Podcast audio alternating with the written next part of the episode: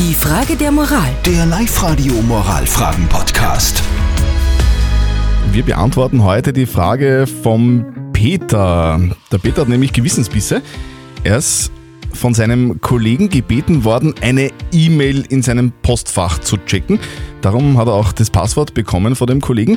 Der Peter hat dann aber ein bisschen mehr als nur diese eine E-Mail gelesen. Muss er jetzt ein schlechtes Gewissen haben? Anscheinend kennen viele von euch da draußen in Oberösterreich die Problematik. Ihr habt uns per WhatsApp reingeschrieben. Anonym zum Beispiel schreibt, wenn jemand einem anderen sein Passwort gibt, muss er damit rechnen, dass dieser auch andere Mails liest. So einfach ist das. Vertrauen ist gut, Kontrolle ist besser.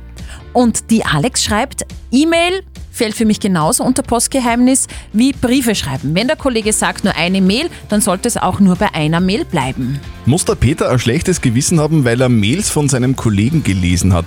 Moralexperte Lukas Kehlin von der katholischen Privatuni in Linz. Natürlich ist die Versuchung groß, wenn man das Passwort eines Freundes bekommen hat, auch der Neugier nachzugehen und nachzuschauen. Das sollte man nicht, denn es ist nichts mehr und nichts weniger als ein Vertrauensbruch. Mit der Bekanntgabe des Passwortes hat Ihr Kollege Ihnen vertraut. Dieses Vertrauen brechen Sie, wenn Sie in seiner Mailbox rumschnüffeln. Das ist, als würden Sie, wenn er Ihnen den Briefkastenschlüssel gibt, gleich die Briefe auftun. Ja, das sollen Sie nicht tun. Und ja, das ist schlimm. Also nochmal zusammengefasst. Man kann sagen, aus Neugier eine E-Mail zu lesen ist ein Vertrauensbruch. Das tut man nicht und ist daher schlimm.